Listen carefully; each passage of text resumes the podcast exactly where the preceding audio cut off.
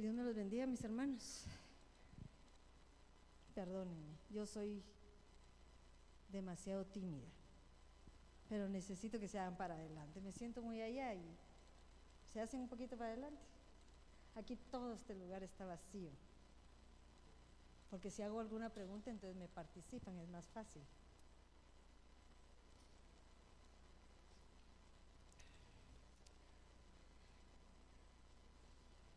¿Cómo te fue?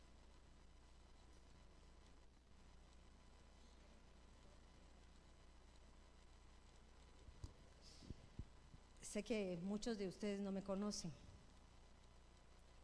Eh, yo estuve hace muchos años en este lugar y de verdad que el Señor me, me cambió a otro lado, pero mi corazón siempre permaneció aquí, definitivamente. Aún mi hija todavía dice que ella es regiomontana en decir que es de otro lado. Ella no sabe que es guatemalteca, ella dice que es regiomontana. Pero a través del tiempo, de todas las cosas que nos sucedieron, definitivamente el Señor ha provocado en cada uno de nosotros y sigue provocando, porque yo creo que nosotros somos el resultado de lo que hemos vivido. Nadie puede decir ciertas cosas si no ha vivido lo que ha pasado. Nosotros venimos ahorita, venimos de los Estados Unidos y muchos dirán, ala, pero qué linda la vida placentera allá, ¿verdad? Todo muy fácil. pero definitivamente nadie sabe que cuando estamos allá, muchos de los que están allá tienen que pasar ciertas pruebas para lograr las bendiciones que vienen a degustarse aquí en su país después de un arduo trabajo que hacen. Y uno diría, pero ¿cómo lo hacen? Agarrados de la mano del Señor. Y cada uno de nosotras definitivamente hemos pasado pruebas y dificultades saliendo del lugar donde el Señor nos mandó, porque yo salí de Guatemala primero, me mandaron a Salamanca, ay, gracias, ella se acuerda bien, de, eh, de Salamanca fui a, a, vivir el Niágara en bicicleta hasta que vine a este lugar, a Monterrey, en donde definitivamente era mi casa, ¿verdad? Era mi casa, mi familia y lo sigue siendo.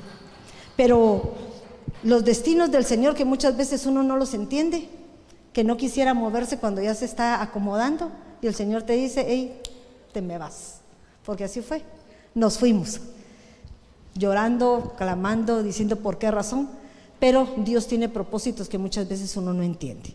Y ahora me tienen a mí aquí, tratando de trasladarle el conocimiento no por el hecho de una lectura, sino por lo que he aprendido a través de todo mi caminar. Tengo en el Evangelio 30 años, tal vez es poquito para muchos, porque habría otras que tienen 40, 50, pero muy bien aprendidos, aporreados, somatados, de todo lo que uno puede tener a través de la vida. Pero hablando con Luis, yo le decía a él que nosotros allá en California tenemos un lema en nuestra iglesia que se ha hecho no solamente rema en nosotros los que la dirigimos, sino también como que lo que cae a la cabeza, cae todas las vestiduras hasta el borde, o sea, toda la iglesia y es yo y mi casa serviremos a Jehová. Lo ponemos así porque definitivamente si los padres sirven, los hijos sirven. Y no estoy hablando de un servicio, por favor, de, de servicio, no. El servicio a Dios es todo lo que hacemos para agradar a nuestro Dios. Desde el momento en que cuidamos un baño, barremos, movemos una silla, cantamos, dirigimos, predicamos, ese es el servicio del Señor. Y aún, aún el testimonio que allá damos afuera, eso es un trabajo que el Señor hace en cada uno de nosotros cuando realmente queremos hacer lo que el Señor quiere disponer en nuestra vida. Entonces, yo leía en la palabra de Dios que Muchas veces eh, el Señor nos habla de cómo podemos edificar una casa. Porque muchas veces pensamos qué fácil es edificar una cosa cuando uno es joven, ¿verdad? ¿Qué dice? Voy a, voy a construir mi hogar consiguiéndome al más guapo del lugar donde estoy o el de la escuela, me caso y ahí se soluciona el asunto. Sin darse cuenta que ahí empieza el problema, porque uno no sabe cómo manejar las situaciones que nos vamos a enfrentar cuando uno ya se casa. Pero de igual manera es cuando uno empieza una iglesia, porque el pastor se tiene que casar con un pueblo. Y entonces empiezan los problemas. Porque de igual manera como en un matrimonio hay problemas de dos, porque son dos personas totalmente diferentes, de igual manera, en una iglesia todos somos diferentes. Cada quien piensa de una manera, cada quien piensa de otra.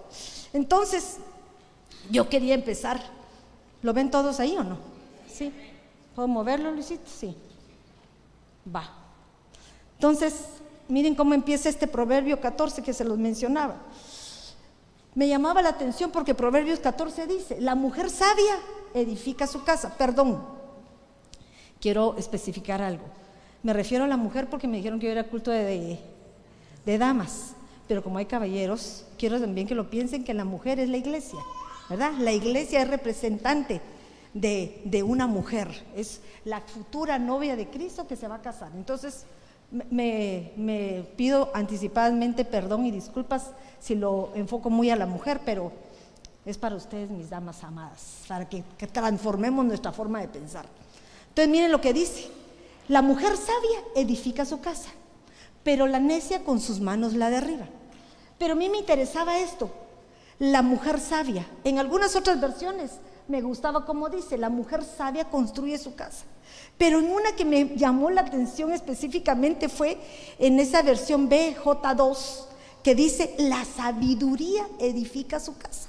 Como que la potestad, como que la dimensión en donde una mujer alcanza una estatura espiritual se transforma en ya no solo una simple mujer, sino se, se transforma en una entidad, la cual es la sabiduría. Entonces yo al ver todo eso decía, ¿qué significa la sabiduría? Porque uno necesita ser sabia para poder edificar una casa. La edificas en tu hogar, la edificas aquí en la iglesia, aún puedes ser una edificadora en el lugar donde te presentes, en tu trabajo. Lo que tú haces es a favor de lo que está pidiéndote el jefe. No vayan a creer que llegamos solo para ganar un, salario. Muchas veces damos hasta nuestra vida por el trabajo donde estamos. Pero más que todo, lo que estoy tratando de decirles es cómo logro yo que nosotras las mujeres tomemos un papel importante para ser el punto de inicio para edificar nuestra casa. Ahora, cuando yo voy a los conceptos.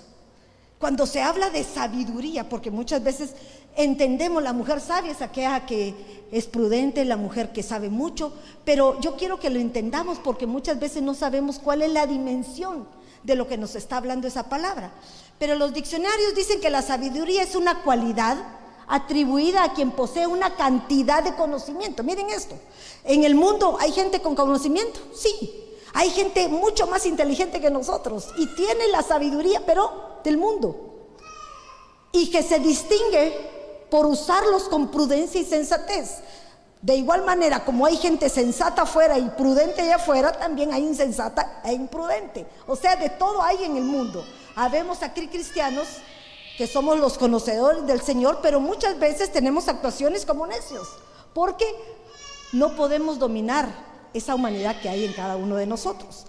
Pero me llamaba la atención lo que sigue diciendo. Dice que la sabiduría se desarrolla con el tiempo, a partir de las experiencias propias o ajenas, y la observación y la reflexión sobre la vida.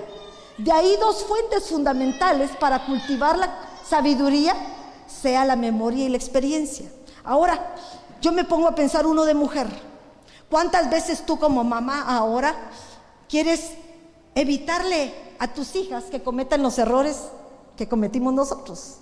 ¿Cuántas veces quisiéramos guiarlas por el camino que nosotros recogimos en donde nos caímos y encontramos obstáculos y quisiéramos que ellas no caminaran y ellas no entienden hasta que tienen que pasar por las mismas experiencias y vuelven a sufrir lo mismo? Pero eso no lo vamos a entender hasta que seamos personas adultas. Con el paso del tiempo empezamos a aprender y empezamos a caminar en base a lo que hemos vivido. Esas experiencias, ese conocimiento de la vida nos provoca a nosotros muchas veces esa sabiduría. Entonces esa sabiduría no es únicamente por lo que tengas aquí, porque podríamos decir que a la iglesia puede venir gente que no estudió, pero el Señor les propicia una sabiduría de lo alto porque se llenan de una palabra de vida que la ponen en por obra y en práctica. Pero hay muchos que tenemos demasiado conocimiento, entonces a veces la palabra nos topa y no podemos obrar de acuerdo a ella, porque lo científico, el conocimiento que nos ha dado el mundo, creemos que eso es tal vez mucho mayor que aquella sabiduría que viene de lo alto, que nos va a llenar no únicamente para vivir en esta tierra, sino para poder llegar al cometido final, que es nuestro supremo llamamiento. Entonces, si nosotros empezamos a darnos cuenta cómo la sabiduría actúa, nos damos cuenta que ella tiene misterios, porque esos misterios son los que tenemos que aprender. Tengo 62 años y todavía no me catalogo una mujer sabia. ¿Por qué razón? Porque todavía se me sale la carne. A veces me enojo y se me sale algo fuera de lo normal. O sea, hay situaciones en nuestra vida que nos expone a que seamos lo que vivimos. ¿Cuántos de ustedes viven, vienen a la iglesia, estamos aquí en la iglesia, pero cuando salimos afuera pareciéramos parte del mundo? Porque nuestras actuaciones no cambian, porque nos cuesta adaptarnos a una nueva forma de vida. Y no solamente nos cuesta, sino muchas veces no nos atrevemos a exponernos a la crítica. No nos, no nos eh, podemos exponer a qué van a decir. Ay, pues ya, ahora aquí ya sos cristianito. ¿Mm? ¿Mm? El aleluya. Y el problema es que durante muchos años el aleluya, con el perdón de ustedes, era insoportable. ¿O no? Sean honestos. Los cristianos antiguos eran insoportables. Para mí todos santurrones, pero por dentro tenían unos deseos, unos pensamientos peores que uno del mundo. Entonces sabemos, tenemos que ser realistas. Posiblemente estaban aquí dentro de la iglesia, decían, ya no bebo, pero las olas y lo hacían. O sea, era un mundo de hipocresía y lo que hoy nos está enseñando el Señor a través de, los, de las proclamas emitidas apostólicamente es que aprendamos a reconocer realmente quiénes somos. ¿Y qué es lo que quiere el Señor de nosotros? No quiere que sigamos fingiendo, no quiere que sigamos haciendo algo solo para agradar momentáneamente al Señor porque eso no nos salva. Bueno, la salvación ya la tienen, ¿verdad? Pero el problema es que la salvación es lo que yo les decía a muchos, tenemos el pasaporte, pero todavía no tenemos la visa. Entonces, yo puedo tener mi pasaporte guatemalteco, pero no podía venir a, Estados, a, ningún lado, ni a mi país, ni a Monterrey, ni a ningún lado. O sea, que hay que hacer algo más para lograr lo que el Señor quiere de ti y de mí. Tu salvación ya la tienes, pero el resto, yo espero yo, yo para mí, porque yo les estoy hablando de mí, yo espero alcanzar algo más que esa simpleza de quedarme con que me conformo ser salvo. Ser salvo es como que yo dijera, me quedo en la puerta oyendo las bendiciones que hay adentro, pero no tengo el poder estar al frente, de poder degustar lo que se degusta aquí adentro, el alimento, el perdonen la palabra que voy a utilizar, no sé si está bien o mal, la pachanga, cuando nosotros alabamos al Señor, ¿verdad? Porque muchos que están afuera lo oirán, dirán que estarán haciendo estos. Pero cuando están aquí hay una unción especial que cambia tu forma de ver las cosas. Te cambia tu forma de pensar, te cambia tu forma de actuar, porque ya no te hace ser igual, sino te hace ser diferente. Entonces, yo quería mostrarles, creo que es el que me continúa, que la no soy judía, quiero aclararlo de una vez, no soy judía. Pero me encanta buscar el significado, lo que atrás de las letras nos habla, porque muchas veces no entendemos que la sabiduría, el lenguaje que el Señor quiere trasladarnos a nosotros está, diría el hermano Otoniel Ríos, decía que todo estaba como un cristal, ¿verdad? Que atrás él podía ver las letras, lo oculto. Y entonces yo me pongo a pensar que tal vez hablaba de eso hebreo que muchas veces a nosotros ni siquiera nos dan ganas de investigar. Pero el mensaje en lo oculto es lo que el Señor quiere que tú y yo hagamos muchas veces y que muchas veces no entendemos. Entonces cuando yo empiezo a buscar la palabra sabiduría, está conformada por varias letras, que en hebreo se lee de la izquierda a la derecha. Pero olvidémonos porque ustedes no van a entender. Yo, a pesar de que las estudio, ni me acuerdo de ellas, solo cuando las voy a predicar. Entonces, fíjense esto. Cuando nosotros empezamos a ver el significado de cada una de las letras y lo que representa, empezamos a darnos cuenta cuál es el objetivo que el Señor espera de ti y de mí para que seamos sabias. No es nada más inteligentes de conocimiento. No es nada más porque sabes mucho, porque has vivido mucho y has aprendido mucho. Es algo más profundo que tienes que entender. Y entonces cuando yo veo la primera letra, la primera letra es la letra Chet. Pero la letra Chet nos habla de un número, dice que su valor numérico es el 8. Y el 8 nos habla de un reinicio. Fíjense, cuando nos hablan de un reinicio es cuando tú empezás algo nuevo. Y cuando tú vienes a Cristo, empezás algo nuevo, ¿sí o no? Yo espero que empecemos algo nuevo, ¿verdad? Ahora, no puedo pedir lo mismo a, nuestros hijos, porque nuestros hijos van a tener su encuentro con el Señor en su momento, no cuando tú lo quieras. Porque nuestros hijos no son cristianos. Sí son conocedores de Cristo, pero hasta que tú tengas un conocimiento, un encuentro personal con Él, te vas a dar cuenta quién es Cristo. Mientras no lo conozcas por vivencia propia, difícilmente vas a saber que ese es el rumbo que tienes que seguir, ¿verdad? Ahora, yo no digo, nosotros los cristianos, los padres, enseñamos fundamentos. Y esos fundamentos son la base para hacer una buena tierra, una buena tierra en donde la semilla que se cae a su tiempo fructificará, ¿verdad? ¿Me estoy dando a entender? Ok.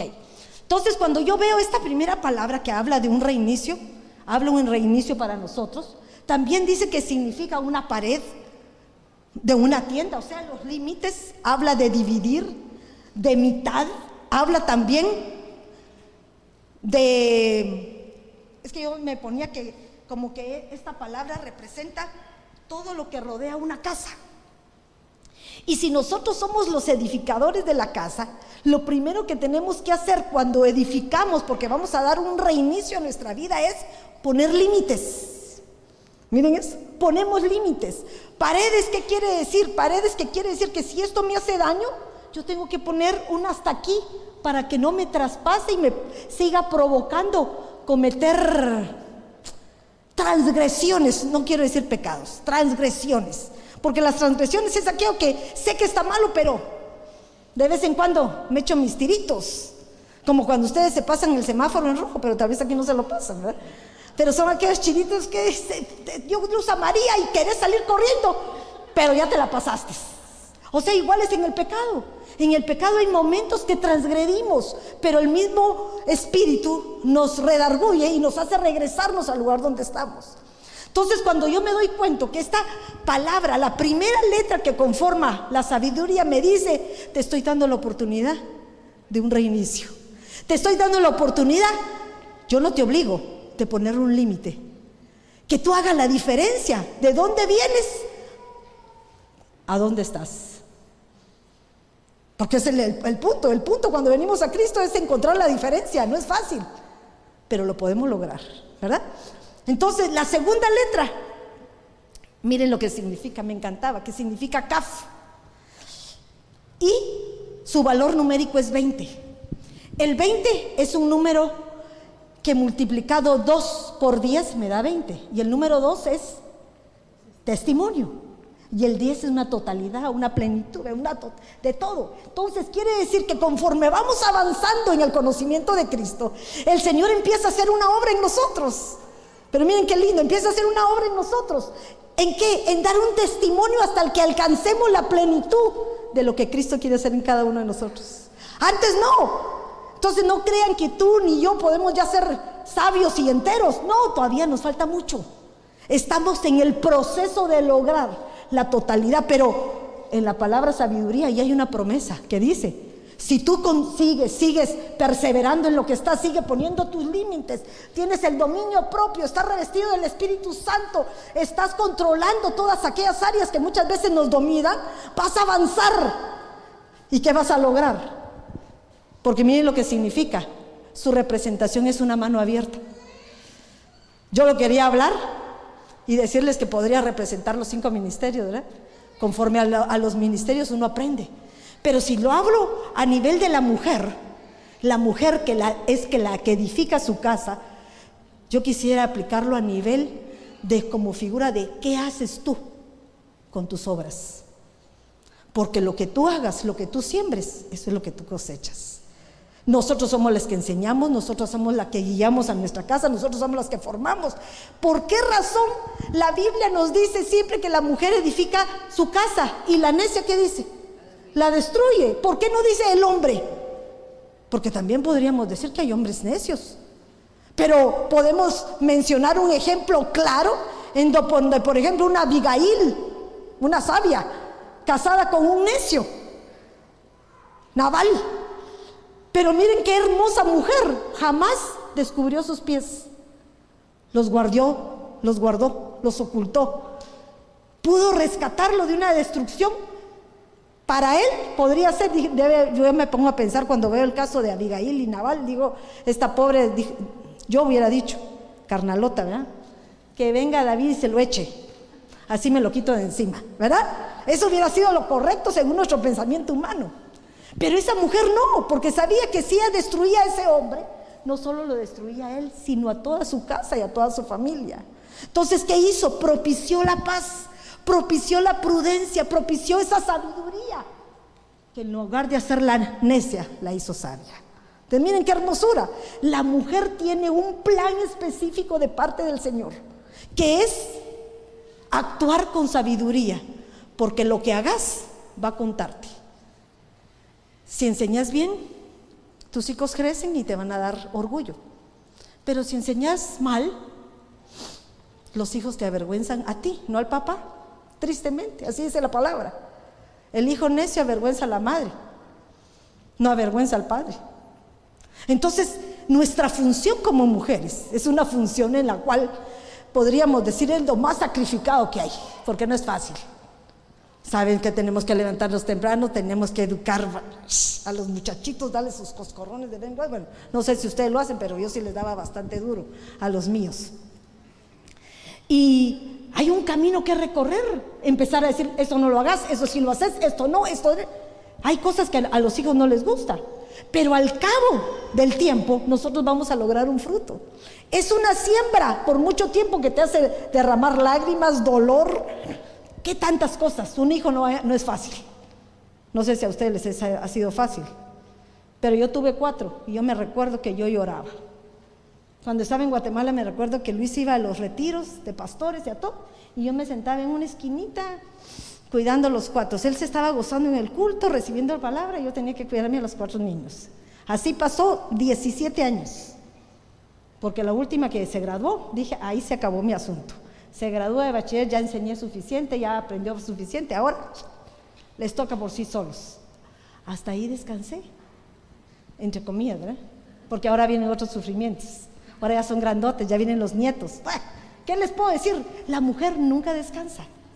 Pero hay un punto aquí que me llama la atención, miren, nuestras obras. Esas obras que muchas veces van a tener tu recompensa. Dice la mujer de Proverbios 31, que iba a recibir su recompensa en las puertas, en sus manos. Lo que tú hagas tarde o temprano tiene su recompensa.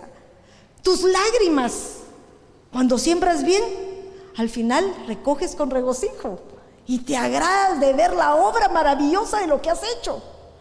Te enorgulleces. Dices, ¿será que esto es posible que hice yo? No puede ser. Digo, ¿a qué hora lo hice? Porque el tiempo pasa tan rápido cuando tú te das cuenta, ya mi hijo mayor tiene 40 y uno dice, pero ¿a qué horas 40 tiene? Creo que 40, 42, ya ni sé cuántos. Ya perdí, miren, ya perdí la cuenta. 41. 41. 41. El otro, va, sí, 41, el otro 40. Uno tiene 30 y el otro tiene 29. ¡Hala! Y aquí vinieron todos chiquititos. Imagínense ustedes cuánto ha pasado el tiempo. Pero cuando yo miro para atrás, mis lágrimas, lo que sufrimos, hoy digo lo que vivo, gracias Señor, valió la pena. Entonces hay cosas que todavía no te han llegado. Pero espérate, que en el Señor siempre hay una recompensa. Entonces, miren la siguiente letra. Esta siguiente letra me llamaba la atención porque habla, miren lo que cómo vamos, lo que les estaba hablando. La mem su valor numérico es 40 y el 40 es número de prueba. Porque 40 años vivieron en el desierto para ser transportados a una tierra de Canaán. Miren todo lo que se duraron. Y dice que tenían que durarse menos de un mes. Rapidito, su recorrido es rápido. pero se echaron miles de vueltas y nunca llegaron.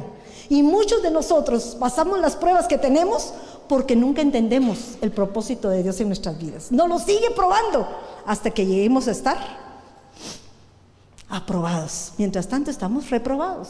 Pero me llamaba la atención porque dice que es una fuente de agua. Eso es lo que significa, fuente de agua. Porque su pictografía son unas como olas, ¿se recuerdan? Es agua. Entonces, cuando yo hablaba del, agua, yo me decía, ay Señor, claro, necesitamos el agua de la palabra, ¿verdad? Porque uno muchas veces dice el agua de la palabra, todo lo asemejamos con la palabra, sí, pero hay diferentes clases de aguas. Dice que hay aguas de aflicción, las que se pasan en cárceles. Eso lo menciona Job, creo yo, Job, si no estoy mal.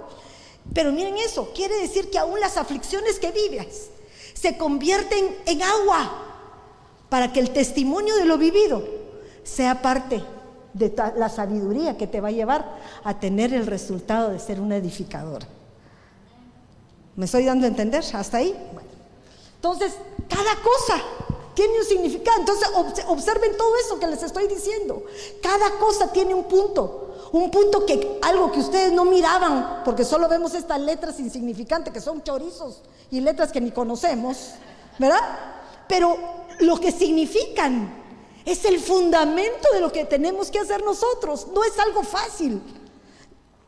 Tú y yo pensaremos, ah, esto lo hacemos de aquí a mañana. No, todo lo hacemos fácilmente, pero la realidad, nuestra vida es un constante probar y aprobar. Probar y aprobar. Como cuando vas a la escuela, no te puedes graduar si no apruebas. Si pierdes una clase, no te gradúas. Y si no te pasan tu test de privado y de público, tampoco te gradúas aunque tengas todo tu pensum tomado. Porque hay muchos que llegan, ¿verdad? Yo, ¿Usted qué es? Yo soy ingeniero. Ay, qué bueno. ¿Y su título? Fíjese que fue lo único que no saqué. ¿Cómo que no lo saqué? No, ya no hice ni mi privado ni mi público. Entonces no es. Porque a ti lo que te representa es el, el certificado en una universidad. Aunque a veces la experiencia nos hace más que eso, ¿verdad? Pero eso es otro punto. Pero miren la siguiente letra. Esta me llamaba mucho la atención, porque esta letra Bab es una letra que su número, su valor numérico es 6. Y ustedes que me imagino que saben la numerología, el 6 habla de nuestra humanidad, ¿verdad? Pero qué casualidad que esta humanidad la representa un clavo, un gancho y una estaca. Y entonces a mí lo único que se me venía a mí eran los clavos de la cruz del Señor. Que cuando yo veo a, un Cristo crucificado, Él estaba clavando su humanidad, ¿verdad? Su, su humanidad en ese madero, que aunque era un Dios poderoso, se humilló por nosotros, por ti, por mí, y rindió su humanidad en la cruz. Ahora miren qué hermoso. Si Él lo hizo, ¿por qué no lo podemos hacer nosotros? Qué difícil es poder rendir nuestra humanidad, porque muchas veces nos es más satisfactorio seguir sintiendo esos placeres que nos proporciona el mundo. Pero que al su final, dice la palabra, es un sabor amargo. Todos los deleites de nuestros sentidos, de nuestras sensaciones son momentáneos y rápidamente se acaban un adúltero o adúltera, ¿siente delicia adulterar? ¿Sí o no?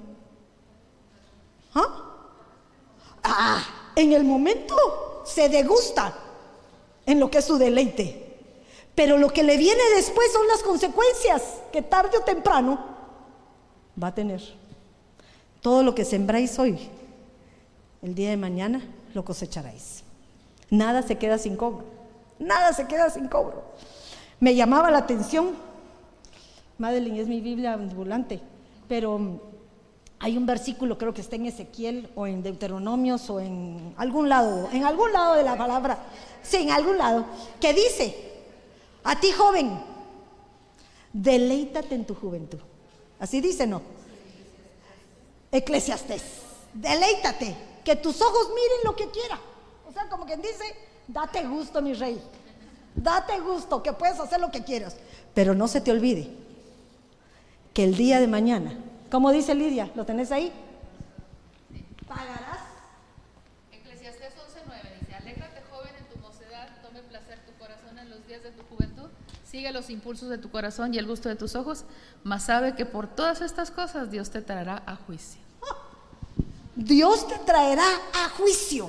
Ahora, por favor, amadas hermanas, amados hermanos que están aquí presentes, cuántas cosas de las que vivimos en nuestra juventud ahorita, que ya somos grandes, quisiéramos no haberlas vivido. ¿Por qué cometí ese error? ¿Por qué no entendí en el tiempo que debía haber entendido? ¿Por qué ese error me trajo una consecuencia? Yo me ponía a pensar en una Sara, que me imagino por la gran necesidad de querer tener un hijo, no esperó la promesa. Estaba jovencita. Me imagino que va a estar jovencita. Porque después de 90 años le dan un hijo.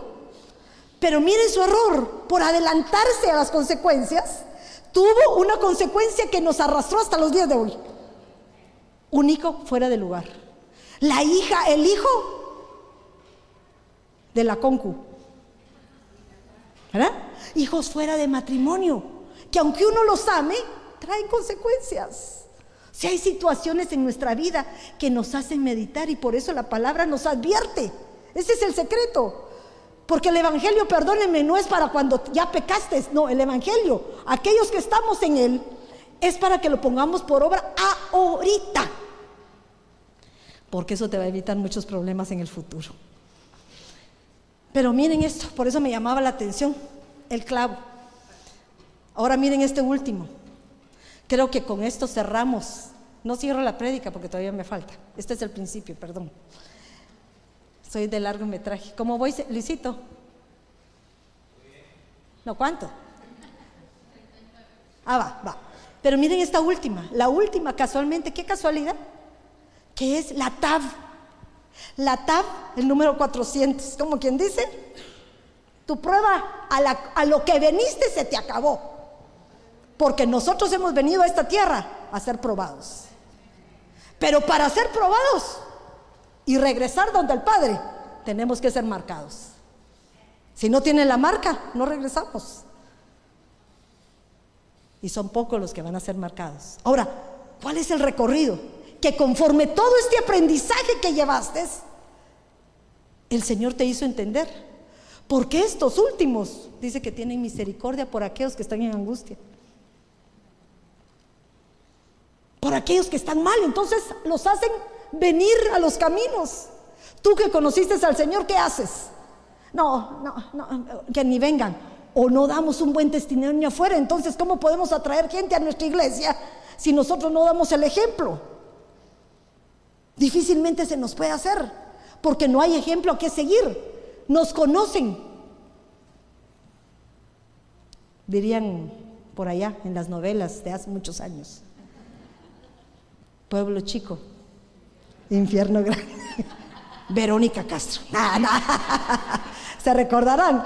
Pero les estoy diciendo, miren, si es cierto o no. ¿Nos conocen, sí o no? No somos ocultas, ni aún en lo más chiquito, ni en lo más grande. Llegamos a la iglesia y en, en un mundo X que les quiero contar, llegó una hermana, fueron dos ovejas mías, muy lindas, y hace mucho tiempo, y llegó una servidora maravillosa, hermosa, linda y preciosa. Al poco tiempo llegó otra. ¿Y cuál era su sufrimiento? Que una era la esposa y la otra había sido la amante del marido. ¿Qué les parece?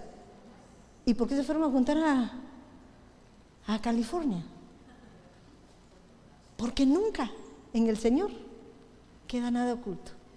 No importa dónde estés. Pero imagínense, nos confronta. Tu pasado, dices tú, ya se acabó. No, en cualquier momento se te viene al frente. Personas que han vivido una vida en lo oculto y en el último instante vienen y surgen situaciones que se te viene todo encima. ¿Y cómo es posible eso?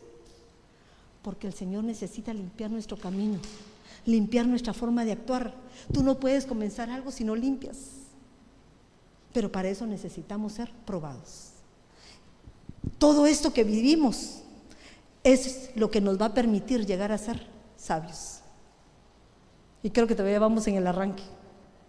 Todavía vamos en el arranque. Pero miren esto. La sabiduría. Yo les puse la definición de sabiduría según el hebreo y el griego. Hay dos. No, sabiduría, perdón, es aquí, creo que solo en hebreo se los puse. Pero la sabiduría tiene un contrario, que es la necedad.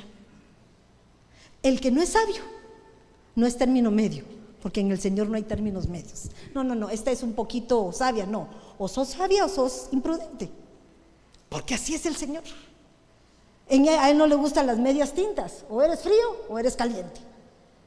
Pero la realidad es que nosotros tenemos que darnos cuenta que constantemente en nuestra humanidad, porque seguimos siendo humanos, hay una necedad que impera. Nosotros como personas muchas veces queremos hacer lo contrario de lo que nos dicen. Si nos dice que nos sujetemos, ¿qué queremos hacer las mujeres? Ni sujetarnos. Si nos dice aman a tus esposas, ¿por qué? Si ella me tiene que amar a mí. o sea que siempre hacemos lo contrario. Ana, miren si no era necesita, la Anita de la Biblia, que lloraba por un hijo. ¿Cuál era su clavo? Amargura, pero era una, también yo creo que me había dicho inmadura, pero era más que inmadura. Porque no, su marido le decía, no te soy yo mejor que diez hijos. ¿Cómo la trataría el hombre? Le daba la mejor porción, le daba lo mejor que tenía. Y todavía jetoncita.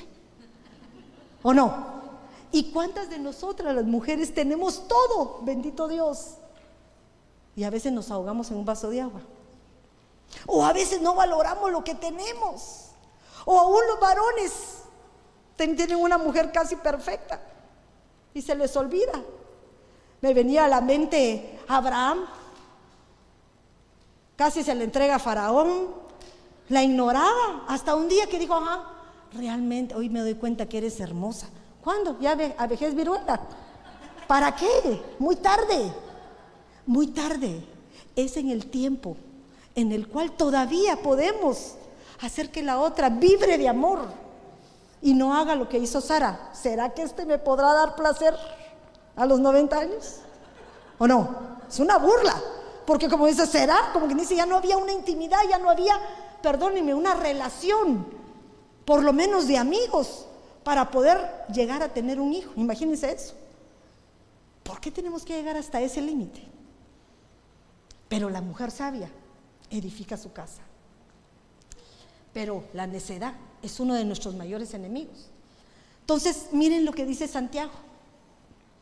Porque Santiago nos habla de la sabiduría.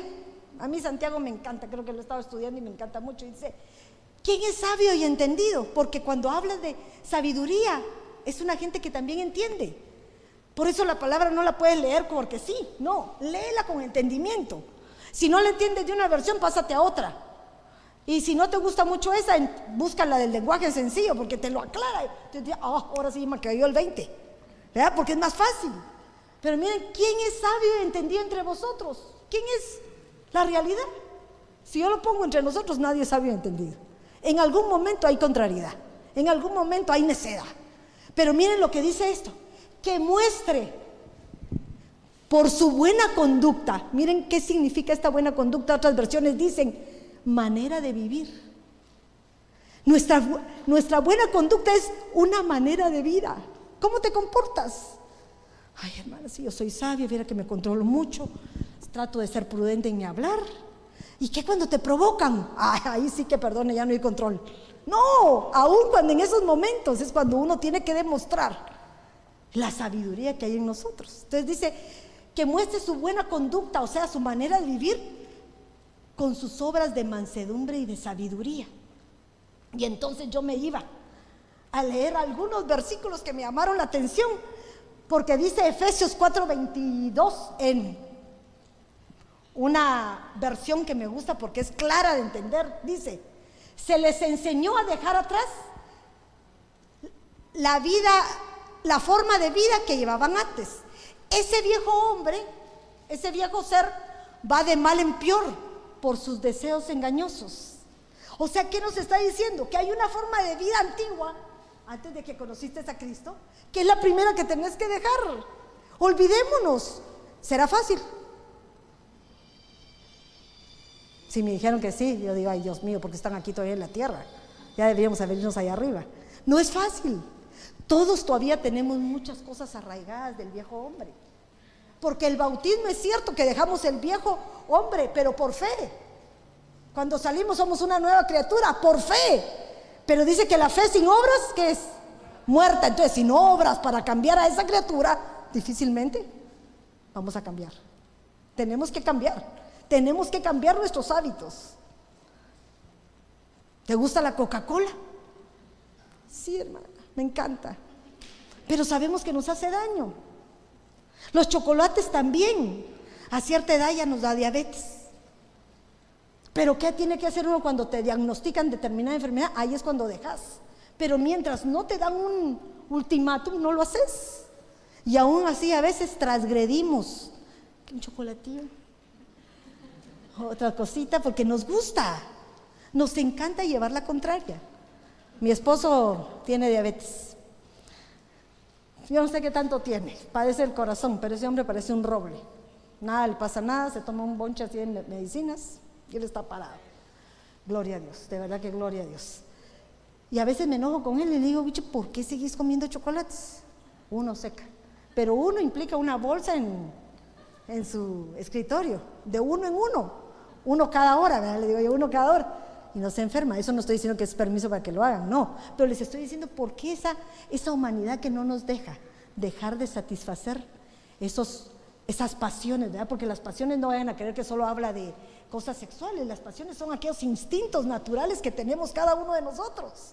Una pasión por quererte comer una hamburguesa de este tamaño. ¡Qué rica! ¿verdad?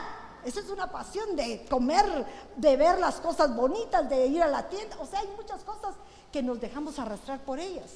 Pero tenemos que aprender a controlar porque todo eso, diría Eclesiastés, es vanidad. Vanidad de vanidades. Pero miren lo que dice Pedro 2.12. Ustedes viven rodeados de gente que no cree. Miren, esto es para nosotros. Tú y yo tenemos un compromiso. Porque eres alguien que ha confesado a Jesús como su Salvador. Entonces miren lo que dice, ustedes viven rodeados de gente que no cree. Y tal vez ellos digan a ustedes, hacen el mal. Sin embargo, si ustedes, si ustedes llevan una vida honesta, ellos verán el bien que ustedes hacen y alabarán a Dios el día que Él venga a juzgarlos a todos. O sea que tu testimonio cuenta afuera de nada te sirve dar un buen testimonio aquí en la iglesia, perdónenme, porque aquí ya los conocen como cristianos. El buen testimonio lo damos afuera. Pero aquí lo que tenemos que aprender es a formar una casa. Porque esta, aunque ustedes no quieran, es tu casa. ¿Y cómo les gusta su casa? Linda, ordenada, limpia, cuidada, que todos estén ordenados. Mi hijita, ¿me puede lavar los trastos? Muy bien, mamá. Ah, nene, haga su cama. Muy bien, mamita, ahorita la hago. Y uno diría, pero Dios mío, ¿qué es esto? Este es algo sobrenatural, ¿verdad? Pero quisiéramos que todos trabajáramos con el mismo propósito. Si eso lo queremos en nuestra casa, ¿cuánto más no quisiésemos en la casa del Señor? Porque todos estamos levantando la casa del Señor. Esto va a ser tu futura casa. Si lo que hagas aquí en la tierra es lo que te van a pedir ahí arriba. Porque vamos a ser esposas y esposos. Nosotros, hombres y mujeres, llegamos a ser la novia de Cristo, pero estamos siendo formados aquí. Lo que pasamos aquí es como una prueba de lo que nos van a poner allá. Pero si aquí no nos gusta limpiar, ¿eh? no nos gusta limpiar, o no nos gusta cocinar, o no nos gusta atender a tu marido. O no les gusta al esposo poner un detallito insignificante. Te traje esta flor que corté. No sé, ya se me olvidó hasta la canción, pero te traigo estas flores, eh, muy bien, que me encontré por algún lado. Sencilleces, tonterías, porque una mujer no, no se llena por el valor de lo que le dan, por insignificancias que marcan tu vida. Y también un hombre, tal vez solo con el hecho de que le haga su plato preferido. ¿Y cuál es su plato preferido? Frijoles volteados, el de mi marido. Y, con eso más que suficiente. Vaya, ¿qué quieres comer? ¿Qué me ofreces? Así me dice él para cuando come. Huicho, ¿qué quieres comer? ¿Qué quieres tú? No, ¿qué me ofreces? Yo le digo a veces, Huicho, no soy restaurante, ¿verdad? No, tú dime qué quieres y eso te hago. Quiero esto, miren, de verdad, me pone, quiero tortitas con guacamole, con arroz, con una buena salsa de tomate, un buen refresco. Dicho, me voy. En una hora, ahí está su almuerzo. A veces me canso, no van a creer que no, pero trato de complacerlo, porque yo sé que si yo lo complazco, también tengo algo de parte de él para mí. Entonces eso es recíproco. Cuando ustedes vienen a esta casa de Dios, que es la casa del Señor, ¿no quieren agradarlo a Él? Claro. Entonces, hagámosla que crezcan. Ustedes son como una mamá, que lo único que quieren es tener muchos hijos para que esta iglesia se llene y podamos regocijarnos en cuidar, amar a lo que el Señor nos pone a nuestra cargo. Por eso es la mujer sabia, edifica su casa. Porque si no, con nuestras actuaciones, porque dice, la, con tus manos la destruye. ¿Qué son las manos? Son tus actos, tus, obras. ¿Qué es lo que haces? Venís y viene alguien que no te cae, mala cara. O no lo saludas. No, todos somos hermanos y cada quien tiene lo bueno y lo malo. Tenemos que aprender, avanzar para que esa puerta se abra a ese mundo tan grande que está afuera, cediendo, cediendo de la palabra de Cristo. Amén. Entonces, ¿qué continúa aquí? Vamos a ver si tengo algo más. Sí. Entonces, miren, ¿cuál es esa sabiduría que nos dice Santiago? Que si nosotros no mostramos esa, esta conducta de mansedumbre, o sea, nuestra forma de vivir correcta, y en lugar de eso, hacemos esto, miren lo que dice aquí, pero si tenéis celos amargos, ambición personal, ¿qué te trae la ambición personal? envidioso, egoísta. Lo que tiene aquella te da cólera que lo tiene, entonces te enojas. Ambición personal en vuestro corazón, no seáis arrogantes.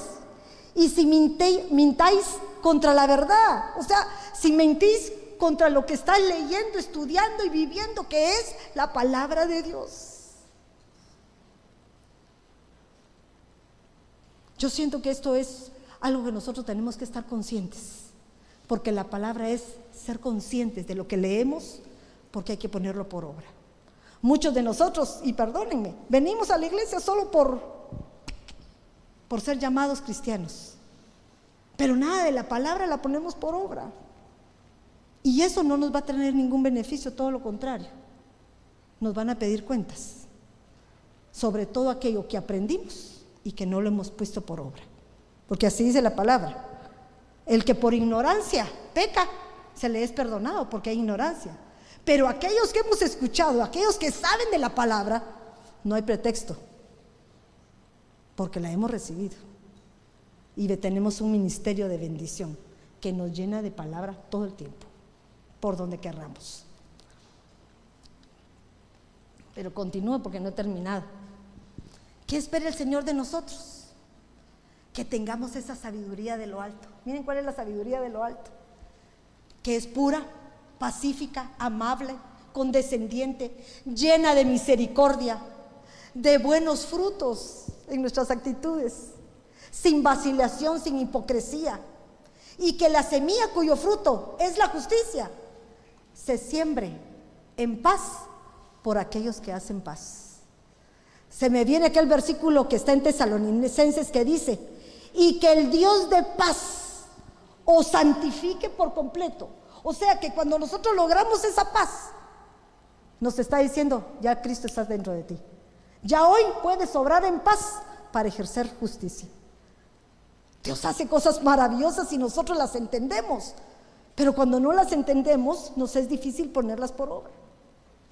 Entonces, miren cuáles son las características de un sabio y con eso me termino. Lo primero, aprende a oír. Muchos oímos, pero no entendemos. Esta palabra oír me encanta porque en, hebreo significa shamá. Y Shama quiere decir oír con entendimiento.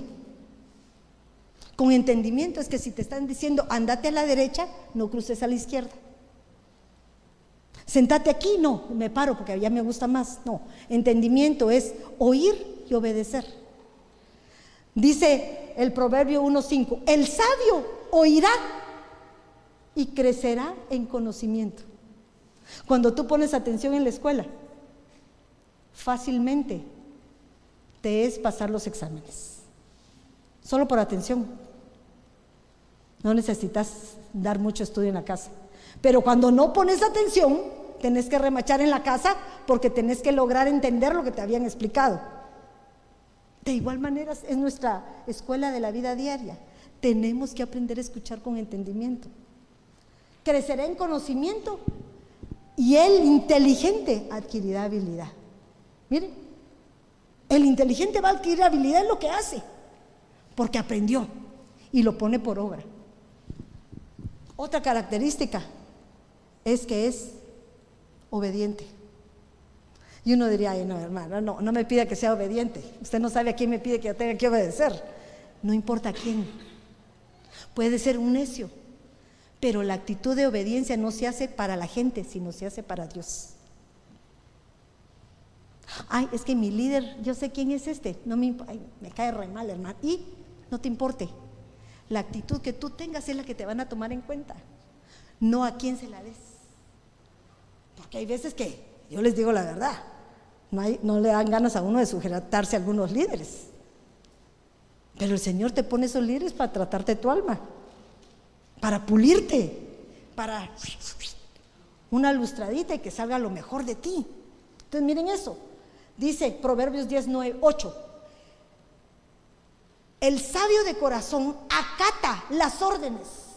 Fíjense, acata las órdenes. Pareciera que te dijera, sentate, movete, por supuesto que yo espero que nosotros en Cristo no seamos de ese tipo, porque podemos trasladar una orden de una manera prudente y sabia, con nuestro hablar correcto, ¿verdad? Pero el necio, les busqué esta versión porque me gustó, miren lo que dice, pero el necio y rezongón, ¿quién es el rezongón? Ah, ah, pero ¿por qué mamá? ¿Por qué mamá? ¿Por qué tengo que hacer eso? ¿Por qué mi hermana no lo hizo? ¿Por qué esto? Yo me acuerdo, en mi casa sí era. Mi hijita recoge la mesa, pero ¿por qué mamá si le toca a fulano? Pero él no está ahorita, pero recogerla. No mamá, pero a mí me hizo, ayer lo hice. ¿Y por qué lo tengo que volver? Alegan más de la cuenta. Pero a veces nos comportamos así delante del Señor. Le estamos siempre reclamando las cosas que vivimos sin darnos cuenta que Él no las manda, porque en eso hay adiestramiento. Las cosas repetitivas nos hacen que nos hagamos expertos en algunas cosas. Yo me acuerdo que mi mamá, de castigo, me ponía a lavar trastos. Lo detestaba. Porque me caía mal lavar las ollas. Me daba náusea. Yo decía las ollas de carne o las ollas de frijol. Pero cuando vino el Señor, yo entendí que había un trato para mi alma. Yo dije, no, esto hoy me perfecciono. Y no me gustaba y ahora lo hago cuando pueda. Ah, lavo trastos, lavo ollas, hago lo que sea. ¿Pero por qué? Porque yo misma me tengo que convencer que lo que no me gusta, ahora ya me gusta. Porque no quiero que me vuelvan a pasar ese, trato. Entonces uno se perfecciona en lo que no le gusta. Porque muchas veces no nos gusta. No me gusta pasarme al frente. ¿Ustedes creen que es fácil? Lidia me conoce. Mandy me conoce. Jamás hubiese pensado que estaría aquí. No lo hubiera pensado. Tímida, me encantaba andar con Mandy, con Mimi. Yo me creía jovencita tal vez o la compañera de ellas. ¿Por qué? Porque la palabra no. Pero hay un momento que el Señor te obliga a hacer cosas que tú no querés, pero con un propósito de ser aprobado. Porque me tocó edificar una casa. Mi casa y la casa que tengo. Entonces a ti también te toca edificar tu casa y edificar esta casa. Amén.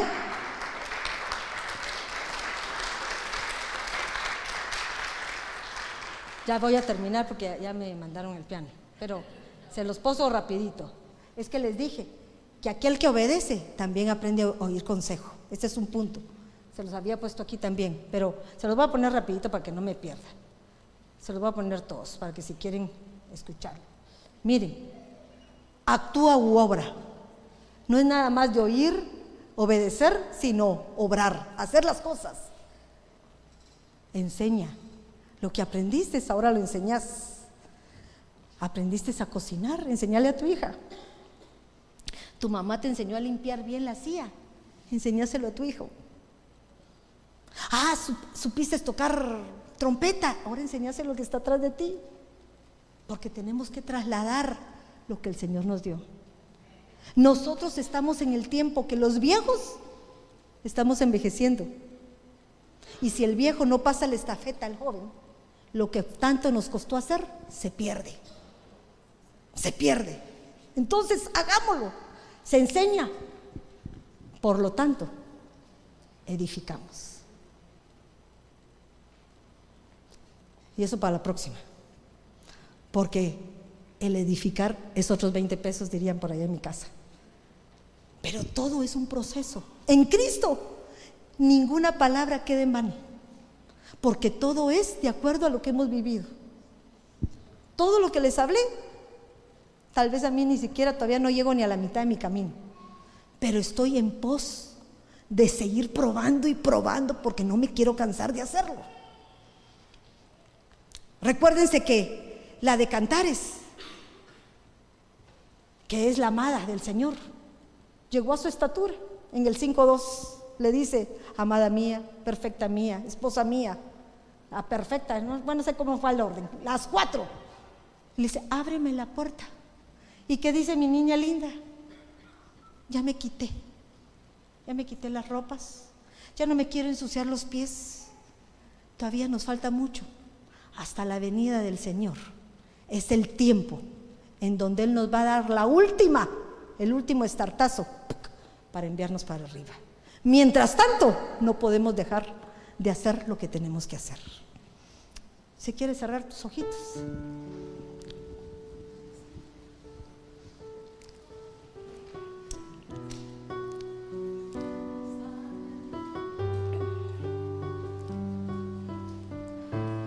Si se ponen de pie un ratito, por favor.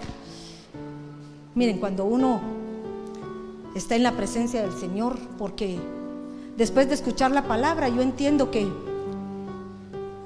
como la comida, te vas a comer y lo primero que querés hacer después de comer es pararte, porque la comida se te queda sentada aquí arriba.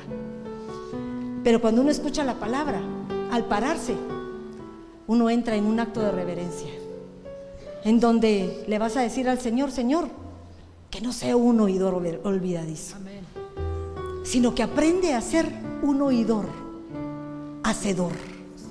Que la palabra que escuchaste no se te pase por alto, mañana la vuelves a repasar y mirás qué es. ¿Qué es lo que me hace falta? Porque estamos en el año del reconocimiento. Y el año del reconocimiento no es solamente reconocer a un Dios vivo que tenemos, es reconocerte cuáles son tus defectos, cuáles son tus cualidades, en dónde tienes que cambiar tú. Porque si tú no te reconoces a ti mismo, difícilmente vas a poder reconocer al que está a tu lado.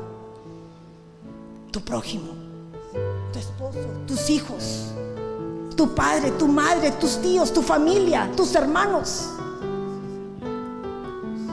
Pero esta es una noche que Dios quiere que reflexiones en tu corazón. Cierra tus ojitos para no ver a tu vecino y pedirle al Señor, Señor, permíteme que la obra que tú has empezado en mí termine perfecta, Señor. Yo te suplico, Dios Todopoderoso, que esta palabra que hoy nos has dado a cada uno, Padre, nos has enfrentado a ella para vernos realmente por dónde estamos y qué medida tenemos hasta este momento. No des la oportunidad, Señor, de que nos redarguye el corazón y podamos cambiar. Que podamos ser mejores para ser ejemplo de aquellos que vienen atrás de nosotros. Para que podamos perseverar a pesar de que nos tropezamos, que caemos, que tenemos dificultad aún de levantarnos, Señor. Tú eres el que nos da la fuerza. Tú eres el que nos da el poder, Padre amado. Tú proporcionas, Señor, ese espíritu que nos transforma, que nos cambia. Y con tu perfecto amor, Padre amado, puedes cambiar nuestra vida. Yo te pido, Dios Todopoderoso, que la obra que tú has empezado en este lugar, Señor, y en cada uno de nosotros, no deje de ser hasta que alcance la plenitud perfecta, Señor. Que así como la luz de la aurora, Señor, que va en aumento poco a poquito, de igual manera nos des el tiempo preciso para que nosotros alcancemos la estatura. Sé que no es fácil, pero cuando estamos agarrados de la mano del Señor y le pedimos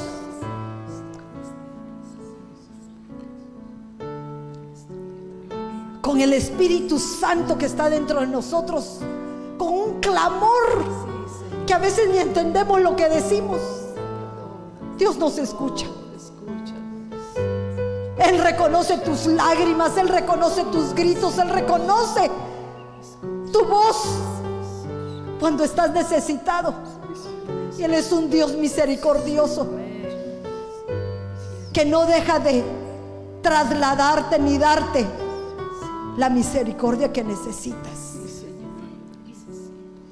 No sé si alguno que está hoy aquí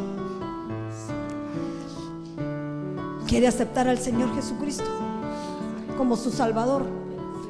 No sé si alguno todavía no ha tenido la dicha de poder sentir su presencia. O tal vez has perdido esa comunión que en algún momento tenías y ahora ya no lo sientes. Pues es tu tiempo. Es tu tiempo de decirle, heme aquí. Aquí estoy delante de ti, Señor.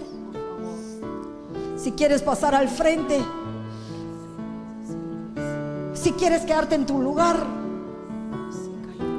piensa que estás solo y que nadie te está viendo y dile, Señor, hoy quiero ser esa mujer, quiero ser esa iglesia Quiero ser esa entidad, esa entidad de sabiduría, Padre. Porque ya no quiero destruir más, sino quiero edificar, Padre Santo. Quiero alcanzar cada uno de esos rasgos, Dios Todopoderoso, que me van a hacer una edificadora. Que cuando tú regreses, Señor, sea parte de ti de esa postrer Eva que ha salido de tu costado. De esa mujer que a través de las pruebas y las dificultades tú has formado. Pero que hoy me presento delante de ti. En disposición de que tú hagas, Padre Celestial, lo que tengas que hacer en cada uno de nosotros. Tú la obra perfecta, Señor. Nosotros como humanos difícilmente lo podemos hacer.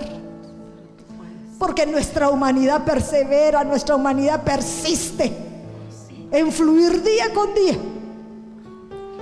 Pero hoy, hoy Señor, empieza un ciclo de bendición para esta casa. Un ciclo en el cual, Señor, tú empiezas a transformarnos poco a poco para alcanzar todo aquello que tú tengas para nosotros. En el nombre poderoso de Cristo Jesús, Señor. Haz la obra que tú has empezado y termínala con perfección.